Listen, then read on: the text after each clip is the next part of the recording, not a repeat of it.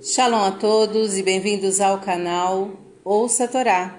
Vamos iniciar uma nova porção semanal que é a Paraxá Vayeshev, que quer dizer E habitou, que está no livro Bereshit, capítulo 37, versículo 1 até o 11. Vamos abrahar?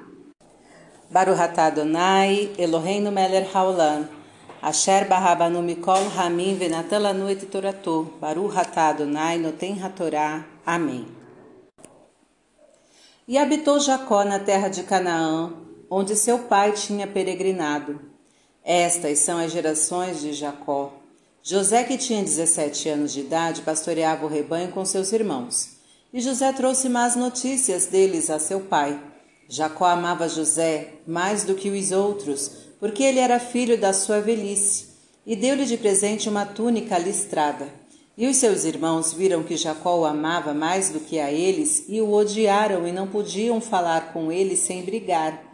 José teve um sonho e contou-o aos seus irmãos, dizendo: Estávamos atando feixes no meio do campo e o meu feixe ficou em pé, e os feixes de vocês o rodeavam e prostravam-se a ele.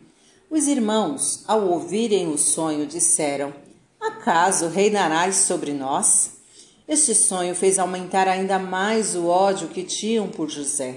E José teve um outro sonho e contou-o a seus irmãos e a seu pai, dizendo: O sol, a lua e onze estrelas se prostravam a mim. E Jacó o repreendeu e disse: Acaso viremos eu, tua mãe e teus irmãos a nos prostrar a ti? E os irmãos invejaram José, e o seu pai guardou o fato. Amém. Baruch atah Adonai Eloheinu melech haolam, asher natan lanu toratot toratemet, v'hayeu lanatah betorreino, Baruch atah Adonai noten hatorá. Amém. Vamos aos comentários desta aliá? Jacó queria manter os costumes e tradições de seu pai, vivendo no mesmo local onde ele havia peregrinado. Não devemos desprezar as tradições dos nossos antepassados, mas sim aprender de suas peregrinações, isto é, com a experiência adquirida em cada obstáculo enfrentado por eles durante a vida. A maledicência de José em relação a seus irmãos teve uma contrapartida mais tarde, quando eles trouxeram a má notícia da morte de José a seu pai. José passou de promotor a réu. Não devemos fazer aos outros o que não queremos que nos façam. Conforme a pessoa vai ficando mais velha, ela fica mais sábia, dando valor às coisas que antes ignorava ou depreciava. Quando José nasceu, Jacó, que esperou tanto tempo por um filho de Raquel, o valorizou tanto quanto se fosse um filho de sua velhice. Devemos valorizar tudo em qualquer época. Uma túnica listrada é algo extremamente chamativo, o que faz crer que Jacó queria divulgar amplamente sua preferência. Esta atitude fez piorar o relacionamento entre os irmãos. Devemos ser discretos quando tratamos de relacionamentos entre familiares, de modo a não divulgar intimidades a quem possa interferir negativamente. Dar preferência abertamente a um filho em detrimento de outros provoca certamente ciúmes.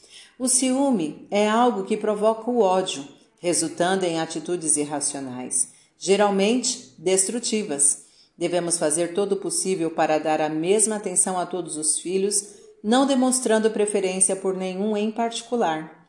Atar feixes significa promover união. O feixe que fica em pé simboliza a vontade de subir, ficar mais alto, isto é, de evoluir.